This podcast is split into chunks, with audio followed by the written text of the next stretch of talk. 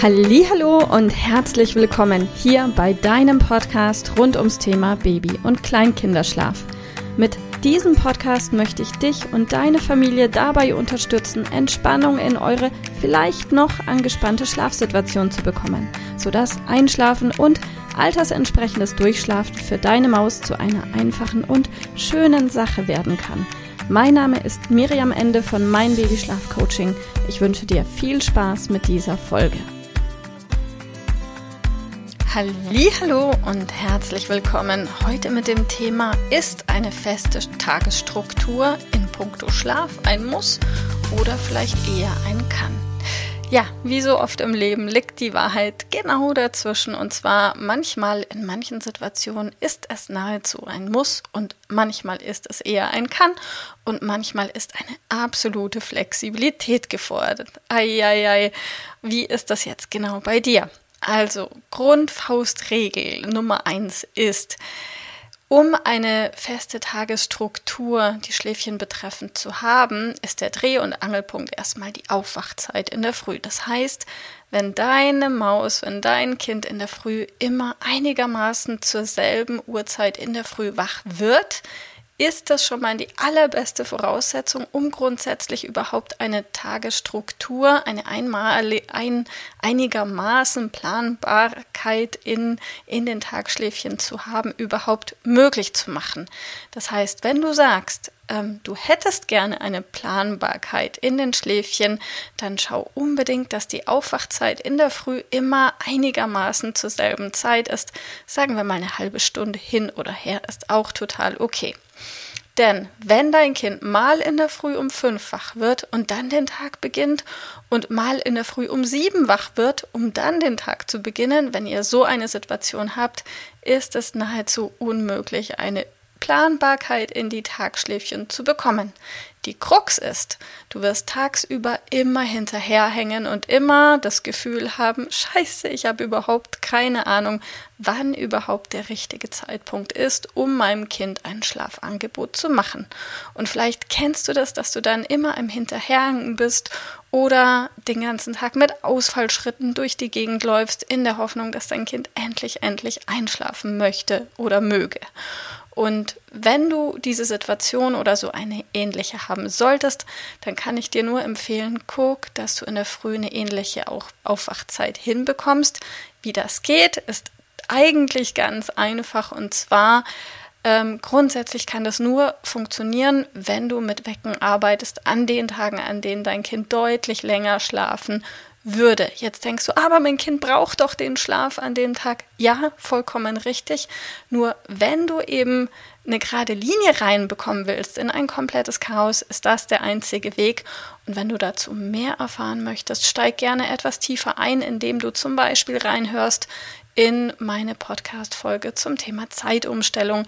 Da gehe ich noch tiefer drauf ein, wie du arbeiten kannst in der Früh, wenn du eine Stunde oder auch zwei Hin- und Herverschiebung hast. Das gleiche gilt zum Beispiel auch bei Flugreisen, wenn du da ein, zwei Stunden Zeitunterschied plötzlich hast, mit denen du irgendwie umgehen musst oder möchtest, dann kannst du da gerne mal in die Podcast-Folge von Zeitumstellung reinhören. Ja, Jetzt ist es aber natürlich die eine Sache, macht es überhaupt Sinn, eine Tagesstruktur zu haben?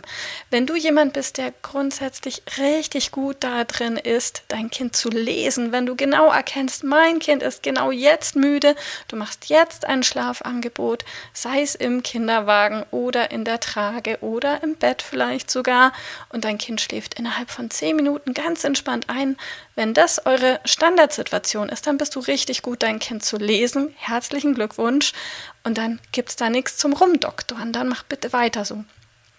Wenn du aber eher die Situation hast, dass du eben nie so ganz sicher bist, ah, ist mein Kind jetzt müde oder aber du hast das Gefühl, mein Kind ist definitiv müde, aber es will, Schrägstrich kann irgendwie nicht schlafen, dann macht eine Tagesstruktur absolut Sinn.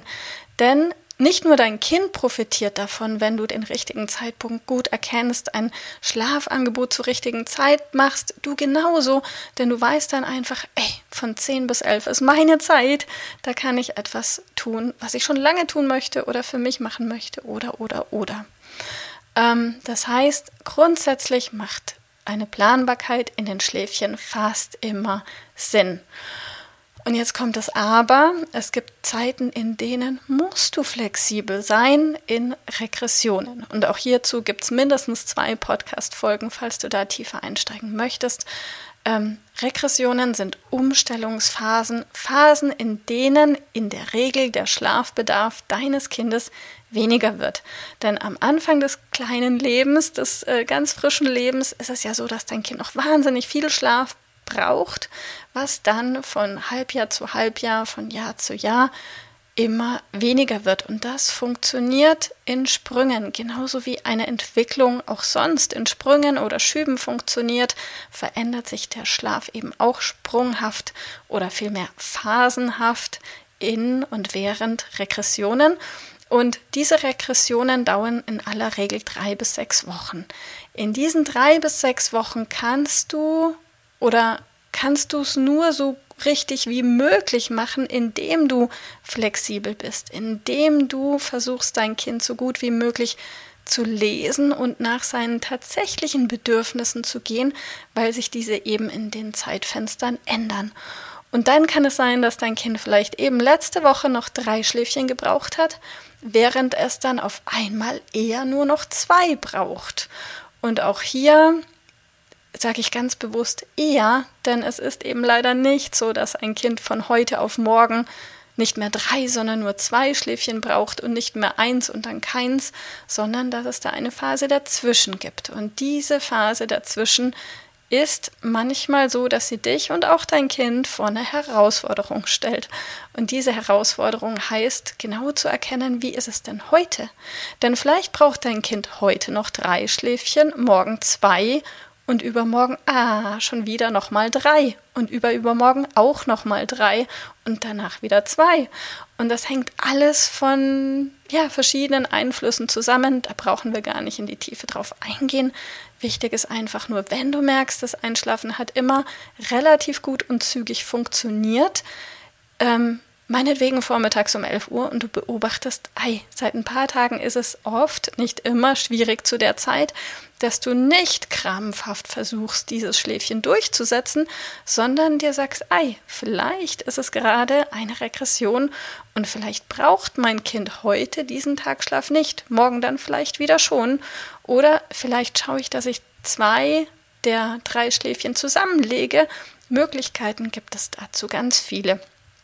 Also wie gesagt, wenn du da etwas tiefer einsteigen möchtest, höre gerne in die ein oder andere Folge rein zum Thema Regressionen oder wirf mal einen Blick in mein Buch Entspannt einschlafen, glücklich aufwachen. Auch hier behandle ich diese Abschnitte wirklich ganz in die Tiefe rein, weil das so ein Dreh- und Angelpunkt dafür ist, ob das Einschlafen tagsüber und abends schnell und einfach funktioniert oder ob es ein ewiges Gezerre ist. Also um das abzuschließen. Eine feste Tagesstruktur macht Sinn mit der Einschränkung, dass du dann flexibel bist, wenn es nötig ist. Ich wünsche dir dabei ganz, ganz viel Erfolg. Ähm, mach so gut wie möglich, lese dein Kind so gut wie möglich und versuche immer dein Kind zu verstehen. Und dann wird es für euch beide total einfach. In diesem Sinne alles Liebe, viel Spaß beim Lesen. Wir hören uns. Tschüss. Liebe Mama, ich hoffe, dass dir diese Folge gefallen hat, dass sie ein Problem von dir gelöst hat, dass dir auch weiterhilft. Falls ja, freue ich mich, wenn du uns auch auf Facebook und Instagram besuchst.